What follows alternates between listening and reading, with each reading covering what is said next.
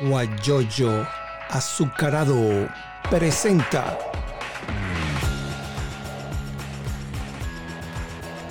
la noticia con Eleazar Benedetto. Muchas gracias por haber aceptado la, esta invitación. Y mucha gente ¿no? se ha conectado, me dicen que tengo un invitado de lujo. Y entonces la mayoría de la gente me dice, hay mucha, mucho se ha escrito sobre lo que sucedió el 11 de abril del 2002. Y tienes allí un testigo de sección que se llama Carlos Ortega. Él estaba allí, se reunió y de repente se desapareció. Bueno, y Carlos Ortega cuando lo llamaron, nadie fue a, firmar. Y, y, otros dicen que tú te vistes a Carratú Molina, vistes a Miguelito Rodríguez y te dijeron, mira, mejor vámonos, que aquí no, aquí no, aquí está esto enredado. Y cogiste por la puerta y te fuiste. ¿Qué fue lo que pasó allí? ¿Qué conversaciones hubo? ¿Por qué fracasó ese, esa intentona que se hizo excelente? Buenos días y bienvenido. Bueno, muy buenos días, Eliazar, y un gran abrazo. De igual forma para quienes te, siguen en tu, prestigioso programa. Bueno, vamos a arrancar aquí de una vez con esta pregunta que me está formulando. ¿Qué pasó el 11 de abril? ¿Qué fue lo que ocurrió? Que yo desapareció. Bueno, ahí lo que pasó, lo que ocurrió fue lo siguiente. Allí hubo, faltó un operador político, ¿verdad? Hubo cierto de, ¿cómo te digo?, emparentonamiento de algunos sectores, más que todo del, del sector militar, ¿verdad? Y yo no fui que desaparecí, yo fui muy, muy claro cuando estuve en Miraflores el día 12 y manifesté, mira, esto no, ¿cómo es que, se requería una explicación? ¿Qué es lo que está pasando? Pero mira, para simplificarte, porque la, este cuento es largo, ¿verdad? Y no tenemos suficiente eh, tiempo. Aquí, quienes regresan o restituyen en el poder al difunto el difunto Chávez, fueron las Fuerzas Armadas. Ellos, definitivamente, cuando no se ponen de acuerdo, para ver, fíjate que habían dos tesis, una si se, si se iba al exterior, como él se lo estaba solicitando, la entrega, creo que eso es lo que me, me, me, me informan, me dijeron a mí, ¿no? No me consta, la entrega de 6 millones de dólares y un avión para que lo trasladara a Cuba y otro para que permaneciera detenido allá en Venezuela y se le abriera un juicio. Y por otro lado, mm, había un el sector, mm, el sector civil estaba planteado era de que el diputado Alejandro Armas iba a ser el presidente de la Asamblea Nacional y que con el apoyo de, de los diversas corrientes de opinión forman parte de la, de la Asamblea, se, se tenía la mayoría, de paso también informaba que había alrededor de 26 diputados del, sector oficialista ya dispuestos a, apoyar, apoyar el gobierno de, transición en ese momento. Hay una persona que se encargó de recoger la firma de estos diputados. Entonces, allí en ese momento no faltó realmente la operación para tratar de, controlar, vamos a decir que controlar, pero sí de, hacerles ver tanto al sector militar como al sector civil de la necesidad que había de inmediatamente de atender ¿eh? Al pueblo de Venezuela y el pueblo de Caracas principalmente que atendió el llamado de, la, de, la, de los sectores de oposición, del sector institucionalista, y dieron, y, ese, ese sector, prácticamente, el civil, institucionalmente hablando, fue el que echa, echa del poder al señor Chávez. Pero en todo caso, estos militares que restituyen el poder al, al señor Chávez, dos de ellos están presos. El general Baduel y el otro que Rodríguez Torres, creo que. sí, unos, ese no, unos cuantos. Ok, eso es. Pero como te digo, ahora tuviésemos alguna oportunidad de hablar sobre este tema que es largo, es largo extendido, y decir algunas cosas que la, la opinión pública nacional desconoce. ¿Ok? Exacto, pero eh, el, eh, eso es importante porque es muy largo, pero tendrías algunas cosas que no se ha escrito, eh, porque el papel aguanta todo. Escribieron que Carlos Ortega salió, se fue para una finca, se escondió, bueno, una cantidad de cosas que dijeron. Yo no sé si eso... No, no, no, no, no, esto es totalmente falso. Ajá. Yo, cuando yo el día, el día 12 precisamente, yo me dirigí a la CTV a encontrarme con mi compañero del comité ejecutivo y cuando yo voy entrando van bajando los compañeros que van hacia van a Miraflores a una a una reunión ¿ok? que estaban invitados por el presidente Carmona esto es lo que me manifestaron que dije bueno pero ¿qué se va a plantear allá? pero no, no, vamos a escuchar no, no, un momentico vamos arriba y lo llevé a, todo, todo a mi oficina y le dije, bueno, esto no puede ser, vamos a ir para allá a qué, sin, a ver, llevar un planteamiento concreto del movimiento laboral del país, no. Entonces logramos, pues, planteamos dos cosas, uno es que la agenda laboral, si Carmona se permanece en el poder, este que, ¿cómo se llama? Que le estábamos planteando al señor Chávez, idénticamente igual se la plantearíamos a, al señor Carmona. Claro. Y que los heridos producto de las bandas asesinas y de la gente de la FARC, los francos tiradores que asesinaron a Mansalva, a, creo que alrededor de casi 20, 20 venezolanos en ese día, pues se han aprendido los, tanto los, fallecidos con sus familiares y a los heridos, eh, a, los familiares de los fallecidos, eh, a los familiares de los fallecidos que se había que atenderle rápidamente y los heridos llevarlos a clínica eh, privada inmediatamente. Eso fue todo. Y hablando, hablamos allí con, hablando con Carmona, pues, nos retiramos. Yo le pedí a Carmona que hablar con él cinco minutos, me dijo sí, cómo no. Eh, le dije a mis compañeros del comité ejecutivo, esperen afuera, voy a hablar con él. Y cuando me, me senté allí, rápidamente fuimos a un cubículo hablamos, yo le pregunté, mira, yo, yo creo que yo me merezco una explicación de esto. Uno. Y entonces él me pide que, que les acompañe. ¿Qué te vamos a acompañar, chico? Esto, esto, esto no tiene futuro, esto murió al nacer. Tú sabes la serie de problemas que tú tienes ahí con el sector militar y él está vivo, bueno, gracias a Dios. En Colombia. y, sí, sí. Y yo te digo una cosa, yo no tengo nada que, que, por lo menos desde el punto de vista personal, nada, absolutamente nada. Lo único que allí eso se manejó muy mal. Yo le mira, ahí tienes la gente del sector, el componente militar, que quieren hablar contigo, quieren reunirse contigo, y tú no los atiendes, ¿qué es lo que está pasando? Pero sí, sí, sí, ya yo lo voy a atender. Y bueno, ya ahí no había, ya eso estaba realmente, no, ahí no, realmente no había, no teníamos futuro, eso, creo que eso murió al nacer, se manejó muy mal, y ahí están los resultados en el tiempo de las consecuencias que eso trajo para, la, para el país, para la República, para el pueblo de Venezuela, por supuesto, y para la propia comunidad internacional. Sí, estamos conversando con Carlos Ortega, presidente de la Confederación de Trabajadores de Venezuela.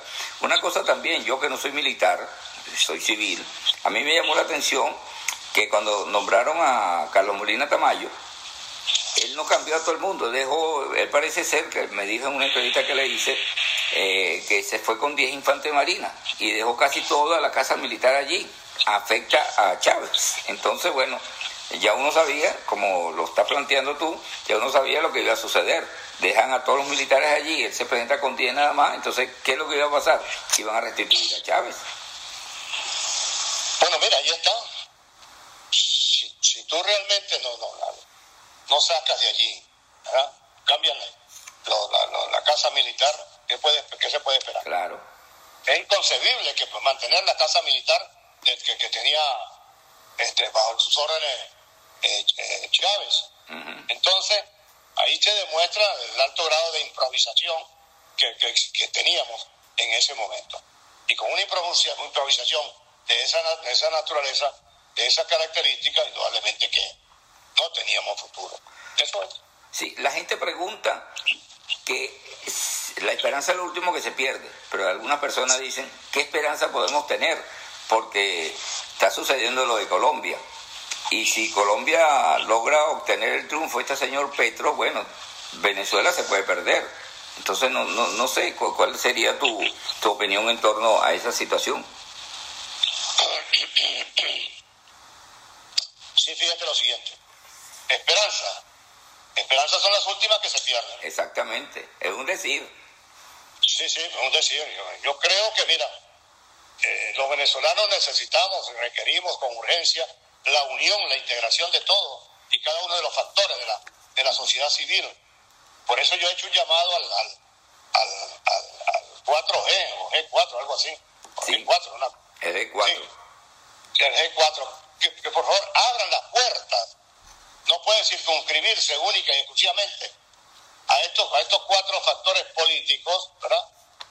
El trabajo que hay que desarrollar en nuestro país en función de una verdadera oposición contundente que pueda dar al traste y echar de una vez por todas a estos, a estos delincuentes, a estos zampones, a estos asaltantes, a estos asesinos, ¿verdad? y, y, levantar a nuestro país. Porque es inconcebible cómo Venezuela, nuestro país, se encuentra en el estado en que se encuentra. ¿Ok? Muy Eso hay que hacerlo. Eso hay que hacerlo. Igual, de igual manera, hablar con el componente militar, y muchos dirán, bueno, pero que no militar, eso no, eso no existe, eso no sirve. Lo que no sirve allí es el alto mando militar, presidido, que presidido por Padrino, que es un tremendo vagabundo, delincuente, narcotraficante, criminal, que ampara al, terrorismo internacional. Esos son los grandes responsables, el alto mando militar. Pero los que están abajo, los tenientes, los, los capitanes, los mayores, etcétera, etcétera. Chicos, esas son una gente que está en una situación tan difícil o tan igual o muy parecida a lo que vive el resto de la población, el sector civil en nuestro país. De tal manera que el poder en Venezuela lo ejerce, por supuesto, el alto mando militar, presidido por Padrino, el señor Maduro y la dirección política del PSUV, y algunos, o unos cuantos, dirigentes políticos que dicen ser de oposición. Esa es la gran realidad. Ahora, si logramos allí enlazar a todos los sectores de la sociedad venezolana, de la sociedad civil, otro gallo cantará. Así mismo Eso puede tener Ahí, no puede tener la seguridad, pero mientras los, los, partidos de oposición mantienen puertas cerradas, herméticamente cerradas, que no hay entrada o participación de los otros factores de la sociedad, llámese sector empresarial, laboral, académicos, este, estudiantes, medios de comunicación, ONG, eso es, eso es, porque tú no puedes, ningún partido, ni cuatro, ni cinco, ni seis, pueden combatir a esta dictadura, a estos delincuentes, a estos malandros, si no tienes la unión consolidada de, la, de, toda la institucionalidad democrática del país. Y ese es mi llamado, ese es mi llamado que permanentemente estoy haciendo. Y Jorge Cancov, que estuvo en PDVSA, ahora está en Miami, le manda, le envía saludos, él dice, lo vengo diciendo desde hace años, sin el apoyo de las Fuerzas Armadas Nacionales no saldremos de esta dictadura, lo, lo dice él, eh, eh, Jorge Cancó, que te envía saludos. Indudablemente que es así, que es así.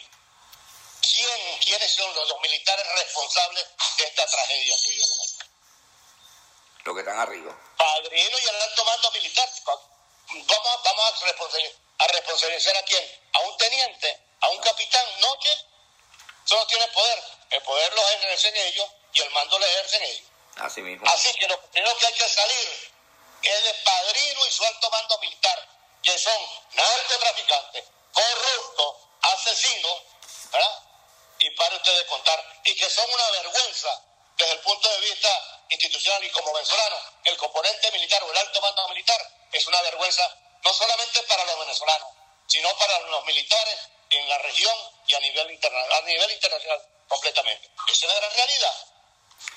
Aquí Jorte, Ortega, Ortega Carvajal dice, hace falta la unidad que logró Carlos Ortega el 11 de abril, ¿es verdad? Porque, fíjate, yo, ¿cuántas veces yo no salía a marchar eh, unidos allá en Anzuategui? Ustedes en Caracas, los otros en Mérida, todos unidos, que eso fue lo, fue lo que prevaleció, lo que sonó, eso, eso, eso, esa, esa unidad. Y allí Richard Blanco, que está en Argentina, diputado, saluda a Carlos. Yo he propuesto que digamos con nombre y apellido los infiltrados de la oposición. Eso es lo que hay que hacer. Eh, eh, ahí se nombró un CNE, que supuestamente, entre comillas, que son de la oposición, pero para mí no son de la oposición. Eso lo dice Richard Blanco, que te envía saludos. Mira, bueno, igual, igual, Richard, un gran abrazo. Mira, en el caso del nombramiento de la nueva autoridad, de los rectores del CNE, ahí han nombrado tres, tres fichas, son tres fichas del PSU. ¿Quién puede negar eso? Y dos, que dicen ser de oposición. Yo digo en este momento, y tendrán que demostrármelo, que sería, este CNE está constituido por tres fichas del PSU y más dos aliados del gobierno. Lo que llaman esto que dicen, esto que dicen que son ser de oposición, que realmente son de, son de oposición, que van a defender la institucionalidad o el voto de los venezolanos, porque no, hay duda que las elecciones van. Eso no la van a detener ellos. Claro. Eso va. Ahora, entonces, fíjate, no tienen que ver estos, estos, estos rectores, el caso de del, del, del, de la, del registro electoral permanente en qué estado se encuentra eso. Tienen que ver estos rectores que Padrino y su banda de, criminales que representan el, Plan República no agredan, no atropellen a los venezolanos en un momento, en un momento dado que se, produzca un proceso electoral.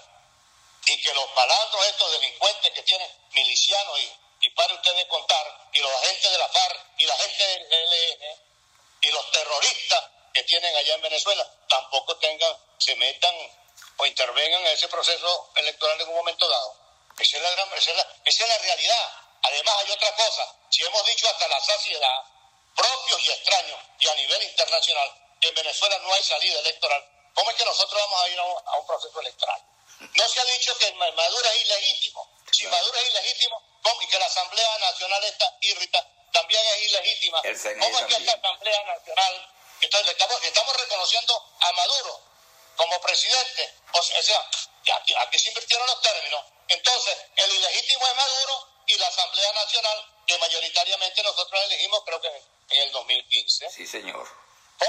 ¿Quién entiende esto? Esta política yo no la entiendo. Y esta política, el pueblo venezolano mayoritariamente tampoco la entiende. Entonces, si no hay salida electoral, ¿cómo nos vamos a embarcar nosotros en un proceso electoral? Así como no, ganamos 10, 20, 15, 20 gobernaciones. Perfectamente bien. Nos dieron 20 gobernaciones. Ajá, y después que estén electos los gobernadores de la oposición, eh, ajá, ¿y qué, le, qué van a nombrar después? El protector. El protector, y entonces. Y ellos Pero bueno, chicos, pero más, bueno, pues, mamá, volvemos a lo mismo. ¿Tú crees, tú crees que esa jornada que se libró el pueblo de Venezuela cuando eligió 112 diputados, una Asamblea Nacional, el poder legislativo en manos del pueblo. Eso sí estaba en manos del pueblo, sí, porque él se lo eligió, de verdad. ¿Y qué pasó? ¿Dónde está la Asamblea Nacional legítima? En el exterior. En el perseguido, han ido a la cárcel, han sido demandados, otros están escondidos y otros están en, en el exilio. Bueno, un desastre. Totalmente hicieran 112 diputados. Si eso lo hicieron con 112 diputados, ¿qué quedará para los demás? Eh, mire, que, entiendan de una vez por todas que estos camaradas narcotraficantes, corruptos, ¿verdad? asesinos, criminales, ¿verdad? no entregar, entregar un poder, ¿por qué? Por, por, por, por la vía electoral. No, chicos, eso es imposible. Nunca. Eso no lo harán nunca. Además, hay un antecedente en Cuba, chicos. Son 62 años, nos parece poco. Tomemos el ejemplo de Cuba, de nosotros los venezolanos. ¿Qué ha pasado en Cuba a través de los 62 años? De todo. Y nosotros tenemos 22. O es, que el, o es que el interés nuestro o de alguna una gente allá es superar el récord, el récord que tienen los hermanos cubanos. No, por favor. Entonces, mira, yo creo que en ese sentido habrá que buscar alternativas o fórmulas que puedan conducirnos a salir de esta gran tragedia que padece el pueblo de Venezuela. Pero tú tocaste un caso ahorita, que es el caso de Colombia. No toques el único, nosotros tenemos única y exclusivamente el caso colombiano.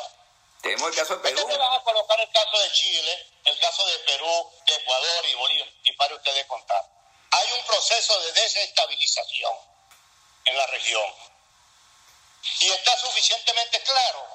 Y los organismos de inteligencia tienen en sus manos suficientes pruebas para demostrar que la mano del régimen de la dictadura presidida por Maduro está metida en todos estos actos vandálicos, porque no, eso no son manifestaciones pacíficas. Tú puedes manifestar, claro, pero pacíficamente. Pero ¿qué, es lo que está ocurriendo en Colombia? ¿Qué, qué- qué- es lo que ocurre en Colombia? Actos vandálicos y ya están, yo estoy viendo hoy en los medios de comunicación que Colombia está expulsando aquellos venezolanos que nos han encontrado, como decimos en criollo, con las manos en la masa Y armados. y, ar- y armados y con el carnet de, de- Del de- ficha del gobierno. Sí. Y, y se y hubo una gráfica donde están ellos y están distribuyendo dinero. Y comida. O sea, o sea, frente a esa realidad, y decimos nosotros, y dice Guaidó, nos apoyan 60 países, nos están apoyando. Bueno, si nos apoyan 60 países, ¿qué estamos esperando para decirle a esos 60 países, con pruebas en la mano, porque aquí están las pruebas de la injerencia que tiene la dictadura que vive nuestro país, en la región y a nivel, a nivel mundial? ¿Qué estamos esperando para decirle a estos amigos o aliados, y sobre todo en la región, para que actuemos conjuntamente para salir de esta dictadura? El presidente de Ecuador. Porque ellos van a sufrir, si esto no se detiene, también van a sufrir las mismas consecuencias por las cuales padece el pueblo de Venezuela. Mira, ahí el presidente de Ecuador, Lenín Moreno, él denunció ayer con nombre y apellido. Dijo que Nicolás Maduro era el, el responsable de lo que está sucediendo en, en- en Colombia y responsable de lo que pueda suceder en los restos de los países de Latinoamérica. Eh, por cierto, eh, hay muchas preguntas. Hay un, hay un amigo Luis, Luis Francisco y también Salsamán Perú. Dice pues que qué opinas del caso Perú, que allá está Castillo. Casi, casi, casi que, que las encuestas le dan como ganador, pero está la hija de Keiko, de, la- De Fujimori. de Fujimori. Entonces, ¿qué opina? Mejor es tener a la Fujimori que es conocida y el otro que está por conocer, pero sabemos de dónde viene. Mira, hay, hay algo en relación al Perú y yo no quiero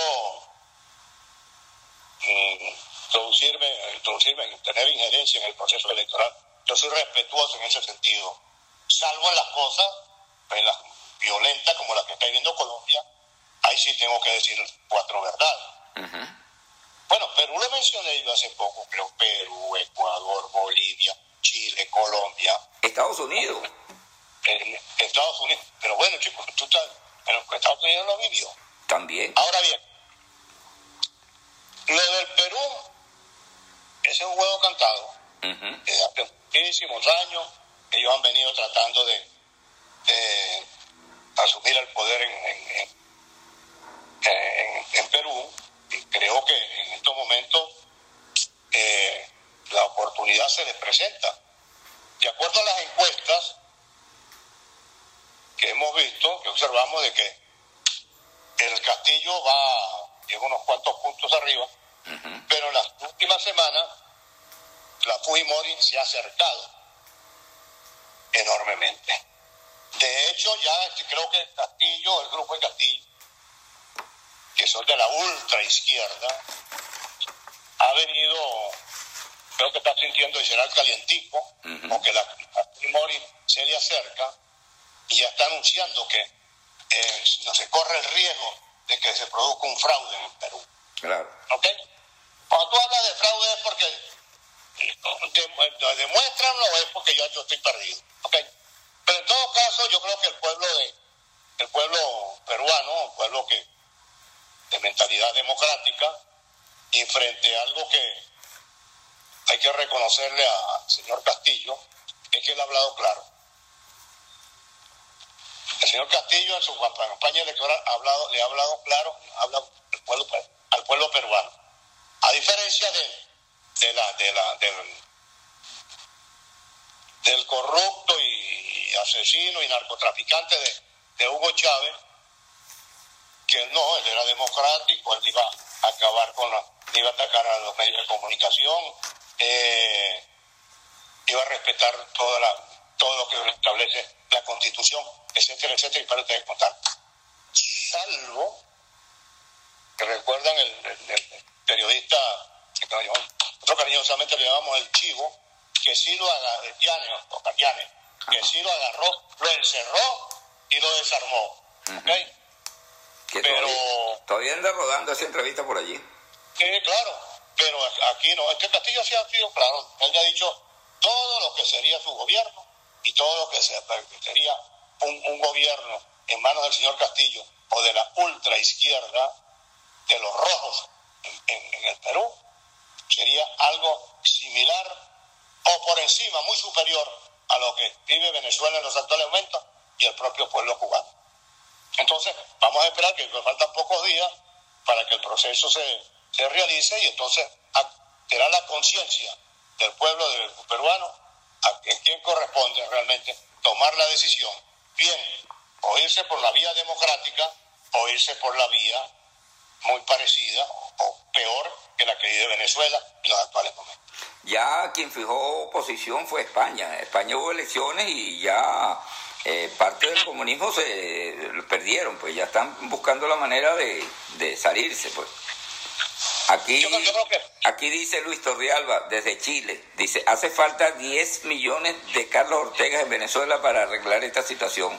Habrá que ver cómo hace usted para, para conseguir eso. Muchas gracias. Sí se puede conseguir. No 10 Carlos Ortega. Millones de venezolanos que se unan, nos integremos, vamos a integrarnos todos a defender lo que nos queda del país. Eso se puede, lo podemos hacer. Y sigo luchando y sigo planteando, y será mi bandera permanentemente, el proceso de unidad que amerita y requiere nuestro país en estos momentos para poder hacerle llamado a la comunidad internacional que intervenga en el caso de Venezuela. Porque ellos, bueno, y te repito, serán víctimas también de lo que padece nuestro país. Mira, este, en el caso de España, España da un ejemplo espectacular. Mejor no se puede. Exacto. Ok, y, y, y, liquidaron a, a, parte de la izquierda. Sí, señor. ¿Ah? A iglesias. A parte de la izquierda. A iglesias, ok. Sí. Pero esta iglesia que tiene, tiene un buen apellido, pero no hace honor a, a, la iglesia. Así ¿verdad? Pero... que estén pensando esto, que estén pensando, creyendo que el Señor Iglesia dándose golpe de pecho, y me retiro, que yo cumplí con la democracia, cumplí con el pueblo español, etcétera, etcétera. Están totalmente equivocados. Ese señor viene nuevamente a ocupar espacio en, aquí en Latinoamérica. No les extraña a ustedes, no les sorprenda que el señor Iglesias aparezca en Venezuela. Así como aparecieron los, los comandantes de la FARC y, y terroristas en, nuestro país. Puede aparecer el señor Iglesias. Y el señor Iglesias se encargará, conjuntamente con los, los partidos de la izquierda de la región, hacer el trabajo que ellos saben manejar y lo saben hacer. Sí, señor. Es innegable, innegable en cada país de la región. Así que no se sorprendan si el angelito Iglesias aparece por Venezuela. Sí. Eh, Leonardo, desde España, nos dice, y para completar el panorama, el Papa pide que no haya intervención. ¿Qué opina esa, de esa opinión de, yo creo que, sí, yo vi las declaraciones del Papa y me llamaron la atención, ¿ok? Me llamó la atención porque el Papa cuando habla que no, no, haya, no, no se produzca intervención en Venezuela, ¿será que él se refiere a los rusos, a los iraníes, a los cubanos, ¿verdad? a los chinos, a la FARC, al ELN, a Hezbollah y para usted de contar. ¿Será que se refiere el Papa a esos grupos? Yo creo lo que pasó fue que él no le puso nombre y apellido a las cosas. Así y creo que debería ponértela. Porque si, si es así, el Papa lo que debe de pronunciarse y decir, el Papa solicita, ¿verdad? Que los que tienen intervenido a Venezuela salgan del país inmediatamente. ¿Y quiénes son? Los que acabo de, mencionar en, hace pocos segundos. Eso es así, porque yo no, yo te digo una cosa, yo no, esa declaración no la entendí. No, porque nadie lo que no puede pensar es que, a ver, el Papa, el Papa le parece poco cómo estamos nosotros, cómo está Venezuela intervenida. ¿Será que quiere más? No, yo creo, vamos a partir de la buena fe que tiene su santidad, y es que los que tienen intervenido a Venezuela salgan del país inmediatamente. Eso es lo que tiene que decir el Papa. Estamos conversando con Carlos Ortega. Lo que se han unido tarde, les recomiendo pues que pueden eh, seguirme a través de Instagram, arroba Eliazar Benedetto, y allí está colgado eh, toda la entrevista en Instagram TV. Y también pueden escucharla, porque es el audio, a través de guayuyoazucarado.com y radioconcafé.com. Es una plataforma que está en Atlanta y usted puede escuchar con mucha tranquilidad este audio que estamos teniendo con Carlos Ortega, repetimos, presidente de la Confederación de Trabajadores de Venezuela, y está en el exilio también, como, como estamos muchos de los periodistas, muchos diputados, en Colombia están unos cuantos diputados, y en Argentina, en Chile, en varias partes, pues. Y queremos también decirle, bueno, voy a dejar pasar esto de la de unas personas que nos hacen que nos que tenemos la publicidad para continuar hablando con Carlos Ortega. Hay una gente aquí que me pregunta, ¿qué es de la vida de Will Rangel? Vi una foto por allí de él, al lado suyo en Barina, estaba flaquito y ahora está gordísimo. Y es uno de los que está, y ahora es millonario. Mira, Will Rangel fue una persona, un muchacho dirigente, muy querido en el seno de nuestro partido de Acción Democrática. Will Rangel y toda su familia adentro.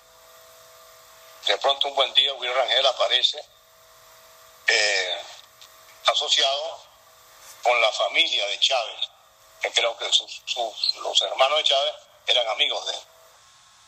Y era dirigente, sí, era dirigente del sindical petrolero en Barina. Y una de las, no lo puedo negar, de hecho, Rafael Ramírez respectivamente acusaba a Will Rangel de, decirlo, que Will Rangel lo único que servía era para, cargarle el maletín a Carlos Ortega. ¿Ok? Cuestión que yo le voy a decir que eso es falso. Primero, el maletín a Carlos Ortega en aquel entonces y mi maleta en entonces la carga Carlos Ortega. ¿Ok? Porque yo si algo rechazo, repudio, es a los aduladores. Totalmente. entonces, eso no, eso no es así. Pero bueno, pero este no es el Will Rangel que nosotros conocimos. Will Rangel seguramente me va a escuchar, o me va a, ver, me va a ver, o le comentarán, Will, ese no eras tú. Tú eras distinto, honesto, identificado con la familia, los trabajadores, con el trabajador, con el movimiento sindical petrolero, con el movimiento sindical venezolano. Y de la noche a la mañana te convertiste realmente en la persona que acabó con el movimiento sindical petrolero, en la persona que ayudó y contribuyó conjuntamente con los malandros estos, este, encabezados por Rafael Ramírez y los militares a destruir a PDVSA. O sea, cuando aquí nos, corresponda juzgar a quienes, quienes destruyeron la industria petrolera venezolana, indudablemente que William va a estar allí. Claro. Y va a estar allí como presidente de, la, de la organización sindical de los trabajadores y como directivo de PDVSA. ¿Ok? Sí, señor. Bueno, y te repito, le repito, ese no era el Will Rangel que nosotros, que nosotros y particularmente mi persona conoció. Porque si algo realmente eh, eh, podemos señalarle, es el responsable de acabar con esto, de acabar con las convenciones colectivas. Will, tú que me escuchas y me estás viendo, pues Rangel, tú no disfrutaste, ¿verdad?, de los alcances de la convención colectiva, que luchábamos independientemente del presidente que ejerciera el mando en ese momento, no de PDVSA, sino de la República, del color que sea, y nos enfrentábamos y nos confrontábamos para lograr la convención colectiva para los trabajadores petroleros y que se respetase la convención colectiva. Y tú la enterraste. No te da vergüenza y no te da pena, ¿verdad? No te duele hoy, en el día de hoy, que los trabajadores petroleros y sus familiares y los jubilados anden mendigando, ¿verdad? Para poder comer, para poder tener asistencia médica, porque perdieron la casa de abasto, perdieron HCN, perdieron todo, todo lo perdieron.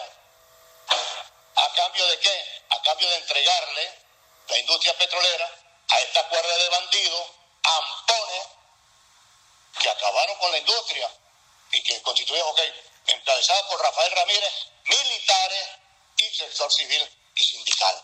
Así que en este sentido, cuando hablo de los militares, te voy a citar, le voy a citar un ejemplo rápidamente.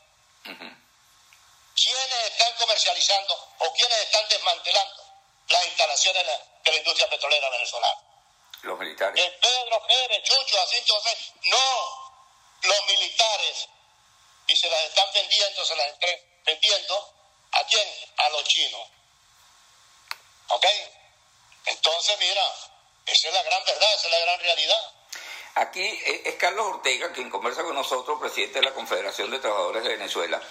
Eh, yo he tenido muchos contactos, porque yo los contactos con, la gente de Venezuela no la pierdo, porque yo soy venezolano y me crié allá y tengo mi familia y todo allá. Pero hay mucha, gente, hay mucha gente que está diciendo que eh, Venezuela la están parcelando entonces, por ejemplo, la parte de Apure, que tiene eh, frontera con Colombia y otros estados cercanos, se lo están dando a la FARC.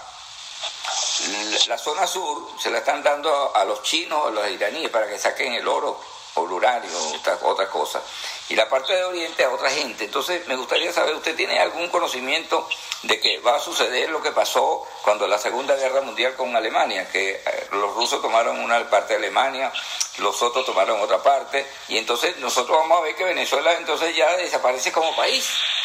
Sí, aquí lo que hay, que hizo, la, hizo el comentario, formuló la pregunta, está en lo cierto. Venezuela, vamos a ver a Venezuela como una gran torta y estos traidores, encabezados por Maduro y el alto mando militar y la dirección política del PSU, han entregado el país. ¿Ah? Han entregado el país. Totalmente. Ahora, esto es algo que realmente, y todo el mundo, todo el mundo mucha gente le endosa esto a Maduro. Miren, los venezolanos, miren, por favor, no se olviden, el padre de esta tragedia que vive Venezuela se llama Hugo Rafael Chávez Frías, que en mala hora esa señora llamada Elena parió un monstruo como Chávez. Ese es el gran responsable de esto. Y es, cierto lo que dice el amigo, Venezuela está entre esta torta la están repartiendo, parcelándola. Y es verdad. Y es que no, es público y notorio comunicacional que la, es la la zona ya del, en, Bolívar, ¿en qué manos de quién está? ¿Quién la controla? A los chinos. Eh, no, el arco, el arco minero. Minero. Sí. Los, chinos, la FARC, eso, es así. Venezuela, Venezuela, estos, estos para mantener y conservar el poder. Entregaron todo, nos traicionaron, traicionaron el país. Traicionaron el país.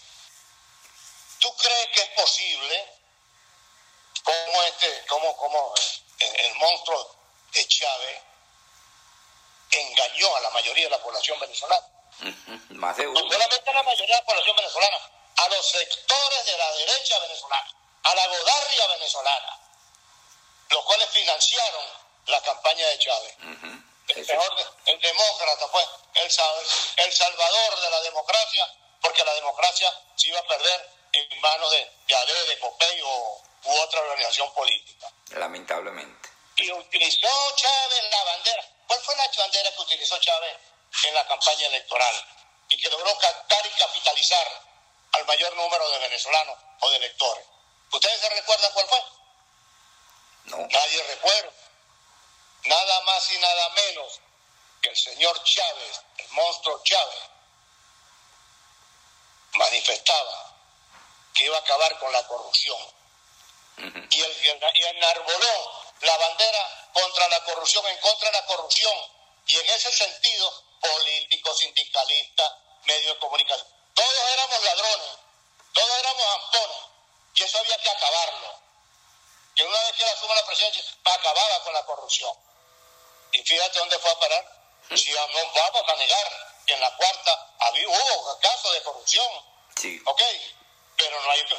Eran locheros frente a esto. Esta cuerda de, de, de, de ampones que tenemos allí eran locheros.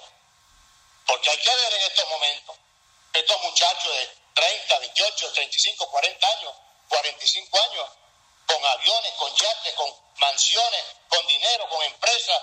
Bueno, por favor, ¿y qué es esto? Y el pobre pueblo venezolano muriéndose de hambre, sin alimento y el COVID que los está matando de paso. Y no hay vacunas. Y no hay vacunas. ¿Por qué en lugar de estar metidos ahorita encallejonados en un proceso electoral, en pues, muétanse por un solo canal, toda la oposición, a pedir las vacunas. Los venezolanos necesitan vacunarse, porque si no, esta pandemia, el COVID, va a acabar con muchísimos venezolanos, o ya está acabando con esto. Y los irresponsables del gobierno, carajo, si lo tienen pasando hambre. Y no tienen medicina. ¿Ustedes creen que van a traer la, la, el COVID? Como dijo Maduro, ya yo me, ya yo me, ya yo me vacuné. sí, mira, este, si es verdad, te vacunaste. Y no te digo lo que te merece, lo que tengo que decirte, que te mereces por respeto al público. Ajá, y el resto del país, y el pueblo venezolano, o es que tú realmente eres colombiano y no eres venezolano y no sientes lo que padece este pueblo. Eso no es posible, chicos. Es posible. Pero yo sigo insistiendo. Mira, y, y, y, no me cansaré de hacerlo. Hay que unirse, hay que integrarse. Es la única manera de detener a, a estos delincuentes. Es la única manera que la comunidad internacional nos pueda atender. Es la única manera que la comunidad internacional, conjuntamente con nosotros, organizados y unidos, podemos enfrentar a esta, a esta cuerda de, bandoneros y delincuentes. Es muy lamentable lo que está sucediendo en el país con esta situación, las vacunas, la gente se está muriendo. Y, y, ah. entonces están hablando de otras cosas y pierden el tiempo con un proceso electoral y muchas cosas. Pero, hay otra pregunta por allí de... Pero es que, perdona, perdona, ya, perdona, pasaré este capítulo. Ajá. Pero es que es triste y da, y da, da pena, vergüenza. Gente que está metida ahorita, montada en, en el en, callejonado ahí en, el, en ir a un proceso electoral. Se le han muerto su familia, familiares, chicos. Completa. Se han muerto familiares. ¿Por falta de qué? De medicina, no consiguen la medicina. No hay medicina ni, ni vacuna ni nada.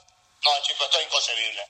Esto no, esto no. Esa, esa, esa gente no tiene corazón, no tiene sentimientos de ningún tipo, de ninguna naturaleza. Mira, hay un amigo de, de, de, de España, Leonardo, es de Barcelona, pero vive en España, y él dice que qué opina sobre la decisión de la OIT, de la Organización Interamericana Internacional del Trabajo. Hay una decisión para Venezuela.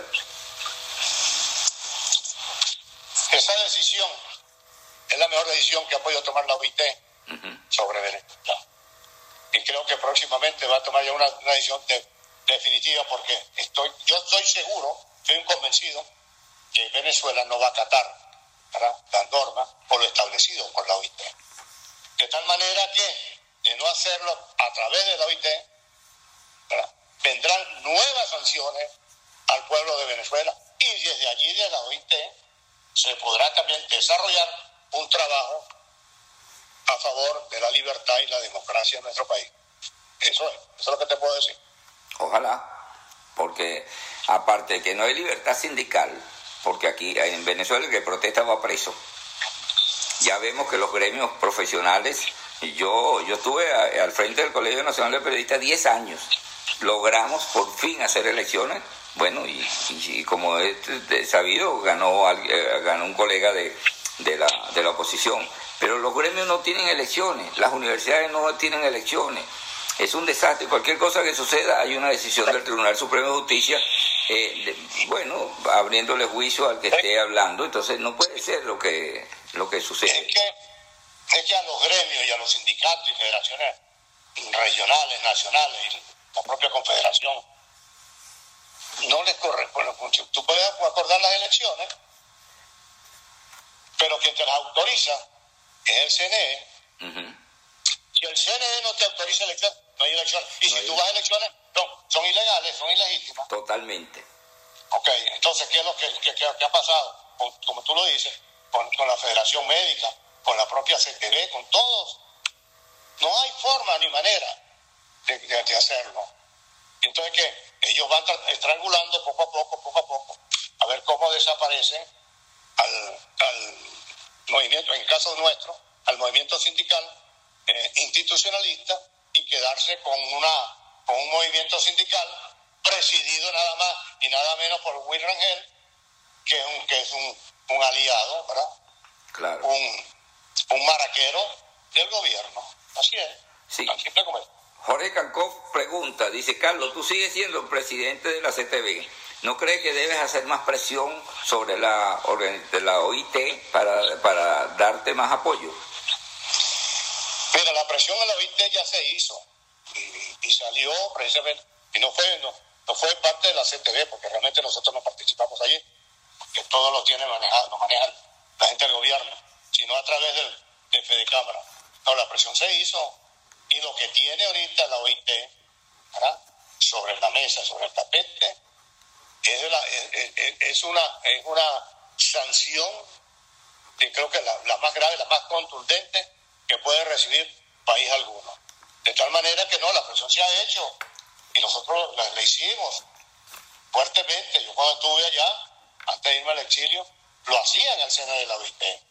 Ahora, lo que pasa es que esta gente la chequera del monstruo funcionaba para, para todos los niveles y sin escrúpulos de ninguna naturaleza. ¿Ok? Sí, señor. Pero en todo caso, en todo caso la OIT siempre ha jugado un papel importante y de identificación con la situación que vive Venezuela. Ayer con el director este, Sumavía, el director, y ahora con Will Ryder, que de paso estuvo en Venezuela antes de ser director general de la OIT, y se reunió con nosotros en la sede de la CTV y con el señor Chávez, recuerdo yo, con el gobierno. Y, se fue totalmente claro y sigue absolutamente y totalmente claro de lo que vive nuestro país. Así que de, de, esa parte allí, este, ahí hay, hay, apoyo. Pero recuerden también, los que, están sintonizando el programa, que la OIT es un organismo tripartito, constituido por gobiernos, empleadores y trabajadores. ¿Ok? Así que, y las cosas allí se toman, son debates que se producen, se generan aquí, y se toman de acuerdo a la, mayoría. Y, muchas veces entre el sector, eh, sector empresarial y sector gobierno, no, que entiendan que nosotros somos uno solo sector laboral. Claro. A veces nos dificulta y hay que moverse sabroso para lograr el objetivo, pero como en efecto se logró ahora el consenso para condenar a Venezuela como en efecto lo está condenando la OIT en estos momentos. Pero sí, sí, sí, ahí, ahí va, ahí va, ahí va. Sí, el negro Inati, tú lo conoces, ¿Bien? el negro Inati te envía saludos, está en España, Ah, está en, está en ah, Málaga. Caramba, saludos. Eh, también hay otra persona por aquí, él dice que se complace verte saludable. Eh, dice Mariela Tapia de Muir, ¿qué opinión le merece el apoyo que le ha dado Henry Capriles? Vicente Díaz, que estuvo en el Consejo Nacional Electoral, publicó un tuit ahorita, dice, este es el mejor Consejo Nacional Electoral con la oposición para salir adelante de Venezuela. Y me llamó la atención que Vicente Díaz diga eso, Capriles y otros dirigentes opositores que hablen diciendo pues que la situación va a mejorar con el CNE y entonces bueno si la asamblea es legítima si Maduro es legítimo como lo dice como le dices tú entonces cómo cómo van a en un CNE yo no entiendo No, no, no, eso, lo entienden los que están allí aliados con el gobierno, lo entienden los que tienen negocio con el gobierno. Indudablemente que es así. Ahora, quiero decir que Vicente Díaz fue, fue rector, ¿verdad? no no yo- bueno no recuerdo si fue eh, estuvo en la directiva con Tani con con Tibisay Fue rector, no fue rector. bueno a lo mejor no recuerdo exactamente Bueno, yo pero no sé si Vicente Díaz estaba muy ligado con el CNE. sí sí estuvo te digo O estuvo- sea que cuando él estuvo, Vicente Díaz estuvo en el CNE, ese CNE no servía, empe- empezando por él. ah bueno entonces imagínese empezando por él, porque si este es lo mejor, que, que lo mejor, el mejor CNE que tiene la, la- la- oposición en, to- en toda su vida, bueno, y entonces, ¿qué hacía él allí? ah, el- donde él que- estaba si esto es lo mejor Claro que estaba. No, chico, es mejor, que, es mejor que, que se calle la boca, chico, que, que no hable, que él, que él forma parte de esta tragedia y es responsable de la tragedia que viven los venezolanos. Y que no me haga hablar. Aquí dice nuevamente Luis Inati, el de Inati. En AD, ¿qué te parece? ¿Qué se puede hacer con Acción Democrática? Hay dos. Mira, yo te voy a decir, yo le digo lo siguiente ya.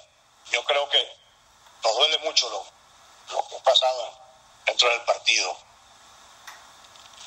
Y a mí me correspondió varias oportunidades hablar precisamente con Henry Ramos, estando ya en el exilio en el Perú y aquí en los Estados Unidos, de la necesidad que tenía, que tenía o que tiene el pueblo de Venezuela, que un partido como Acción Democrática se colocase al frente de la oposición,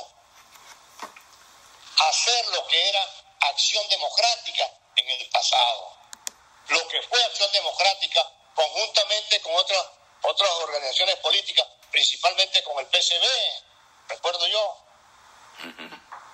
Ah, pero aquí no hubo forma ni manera. Mira, yo con el difunto Chávez conversé una sola vez, una oportunidad nada más. Y es- estábamos en un programa en, televisión, y estaba ese día el economista Francisco Faraco, él y yo, y cuando termina el programa me dice Chávez, el difunto, el monstruo, me dice, señor Ortega, ¿yo puedo hablar con usted? Sí, cómo no. Y comenzamos a conversar, y su conversación se circunscribió única y exclusivamente a hablar sobre PDVSA, a hablar sobre los medios de comunicación, ¿verdad? Y él me manifestó ahí en esa oportunidad que él no le temía absolutamente a nadie. Todavía no era, no era, no era presidente. Que él lo que el único que le temía era acción democrática en la oposición, porque ustedes son malos en la oposición. Que no, malo no, que defendemos la libertad y la democracia, que es distinto. Le dije yo, ¿ok? Y eso lo planteé yo, se lo planteé a Henry. Bueno, pues entró por aquí, entró por este y entró por ahí.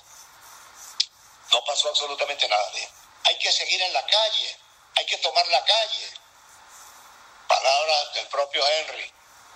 Carlos, lo que pasa ahora es que esto no es como cuando tú estabas ahí. Yo, a mí no me gusta decir esta cosa, pero voy a decirla, pues ya que me falta el, punto de AD. Entonces me dice, esto es distinto cuando tú estabas acá. Porque tú pegabas aquí un grito, dos gritos, cuatro gritos, y todo el mundo se iba detrás de, detrás de ti. Y ahora no, ahora la cosa es distinta. Uno pega 20, 100, mil gritos y aparecen cuatro gatos, la gente no nos acompaña. Yo le digo, la gente no les acompaña, ¿por qué? porque la política que ustedes han manejado y están practicando aquí con este régimen, con este acuerdo de vagabundo, no satisface las necesidades de ese pueblo. Así mismo es. está más claro que muchos de nosotros o muchos de ustedes que han traicionado a ese pueblo. Por eso es que no les creen. Entonces, mira, y ahorita hay, supuestamente hay un movimiento que quieren llamar a presentar un documento para que Henry convoque las, nuevas elecciones a las autoridades de, acción democrática del partido. Pero, mira, llamar a elecciones sindicales, llamar a elecciones de Federación Médica, a lo que sea. No, Llamen, llamen al pueblo de Venezuela, a los pueblos, insisto, y será mi cartilla, a los distintos sectores de la sociedad civil venezolana, a los militares y a todo el mundo, a unirse y a integrarse para ver cómo logramos salir de esta, de, esta, situación tan difícil que vive nuestro país, que da dolor, cómo Venezuela, cómo perdimos prácticamente la República, cómo perdimos a Venezuela, Maduro y su, su y sus cuerdas de delincuentes, los del PSU y los militares, cuál era la situación de, la, de su familia antes de que ustedes llegasen al poder. Así mismo es. Totalmente lo que viven los, venezolanos, los de abajo, los que ustedes terminaron de enterrar y que quieren ponerle la pata en el cuello, en el cogote, asfixiarlo, para que ellos se les rindan, se les pongan de rodillas. Ese es el objetivo que ustedes partían. Entonces yo le he dicho, volviendo a la cuestión de he dicho esto, y tienen que hacerlo, hermano. Tienen que hacerlo. ¿O es que acaso creen que los, los, el grupo del sector político de oposición, si tú ves las encuestas, ¿dónde están? Ahí no hay nadie que, que surja, que, diga, mira, este es el que se perfila. No, no, no, no, se perfila pero hacia abajo, se perfila pero para, abajo. Y en el PSU, la misma cosa. En el componente militar, en el alto, alto mando militar, ¿cómo, ¿cómo ven la población venezolana al alto mando militar? Los ven como unos cretinos, como unos cochinos venezolanos indeseables. Así lo ve la mayoría de la, sociedad venezolana. De tal manera que, mira, aquí o nos unimos, o nos unimos, o nos hundimos. pero no hay otra. El AJ Campo dice, Henry es la mayor tragedia que le ha pasado a Acción Democrática. Y totalmente de acuerdo con Carlos Ortega. Eso lo dice AJ Campos. Un gran, abrazo a Campos, mira, sí. Aquí, y seguro, sí, es, es así. ¿Tú crees que el sector político nuestro puede realmente presentarse frente al pueblo de Venezuela, llevarles un mensaje.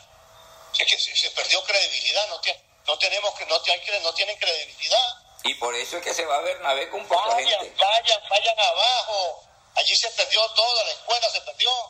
Y por eso es que se Bernabé, por, por eso es que Bernabé se llevó, Bernabé se llevó una cantidad de, de dirigentes con él. Sí, claro a la formación de cuadros. Aquí la única formación de jóvenes que hemos visto en los últimos años es la que ha usado el PSU, la gente de, la, dictadura, pero no para, no, no, no, no, no para desarrollarlos o prepararlos desde el punto de vista intelectual. No, que los han llevado, perdón, desde Venezuela a Cuba a someterlos a entrenamiento, al manejo de armas y manejo de manifestaciones y a los actos vandales como los que estamos viviendo en la región y como lo viven los hermanos colombianos en los actuales momentos. Nosotros estamos llegando. Ahí está la mano metida, como dijo Lenín Moreno, la mano metida de Maduro. Maduro ya está desenmascarado. Nicolás, ya el mundo sabe quién eres tú. Ya el mundo ya te califica como uno de los grandes narcotraficantes y terroristas que, que, tiene el mundo en los actuales momentos. Eso es, eso así. Entonces, si, hemos, si se han desarrollado los cuadros, vayan a verlos Vayan a verlo allá en Colombia, en Chile, en Perú, aquí en los propios Estados Unidos. Eso es. ¿eh? Estamos llegando. Pero desde el punto de vista político, no, eso no, eso no ha sido así. Estamos llegando al final. No puedo dejar de terminar porque Marieta, Mariela Tapia dice, usted le ha hecho muchísima falta al pueblo venezolano. Qué lástima que no puede estar en Venezuela para organizar el pueblo. Eso lo dice Mariela Tapia de Muir. Mira, yo creo que lo que me hacen falta, y no lo digo por un cumplido, lo que a mí me hace falta, muchísima falta, es mi país. Lo que a mí me hace falta es mi pueblo, esos venezolanos que están sufriendo, que no tienen comida, que no tienen medicina, que no tienen empleo, que se están muriendo, las familias se les mueve por COVID. Esas son las que me hacen falta. Y todos los días que amanece, todos los días que sale el sol, yo me siento en Venezuela. Yo también. yo abrigo la esperanza, yo abrigo la esperanza. Y mientras tenga, mantenga o tenga oxígeno, de regresar a mi país. Y luchar por restituir, y seguiré luchando, por restituir la libertad y la democracia a nuestro pueblo. Y que todo y cada uno de nosotros trabajar mancomunadamente en un proceso de, de desarrollo, ¿verdad? Volver a, un proceso de, de, industrialización, abrirle las puertas al, al, al, al empresariado interno y externo y darle seguridad política y jurídica y que se instalen nuevas empresas, que se generen empleo. ¿Ok? Ese es, el, ese es el anhelo que uno tiene, en mi caso particular. Y ese es el anhelo que tiene mayoritariamente el pueblo de Venezuela. ¿Y eso Yo sí, de verdad, de verdad, les confieso, por un cumplido con ustedes, me duele lo que está pasando. Sufro por lo que está pasando. Me hierve la sangre ver cómo estos traidores han sumergido a nuestro pueblo en, esta, en este pantanal donde, donde está metido. Y mientras respire, estaré ahí ayudando y trabajando para que rescatemos la libertad y la democracia y estos traidores y esta cuerda de campones, narcotraficantes y corruptos paguen con cárcel el daño que le han hecho a nuestro país. Yo estoy muy de acuerdo con, con lo que usted plantea. Así llegamos al final, pero antes de llegar al final, yo me despido siempre con estas tres palabras, unidad, unidad, unidad, fortaleza, fortaleza. Y jamás rendirnos, siempre adelante. Así terminamos con el, este programa y esta entrevista que mucha gente se ha conectado con Carlos Ortega, presidente de la Confederación de Trabajadores de Venezuela, y usted creo que se, se, se despidió pues con esa con esa cosa que, que, que, lo dijo, que le salió de su corazón y que usted cada vez que despierta y ve el sol piensa en Venezuela. Así estoy yo. Cada vez que yo despierto veo el sol, pienso en el sol, en las playas, en toda la tierra tan bella que es Venezuela. Así es, así es. Que Dios y a todos nosotros nos unimos. Muchas gracias. Dios bendiga, a nuestro país. Espero verles pronto. Guayoyo azucarado presentó la noticia con Eleazar Benedetto.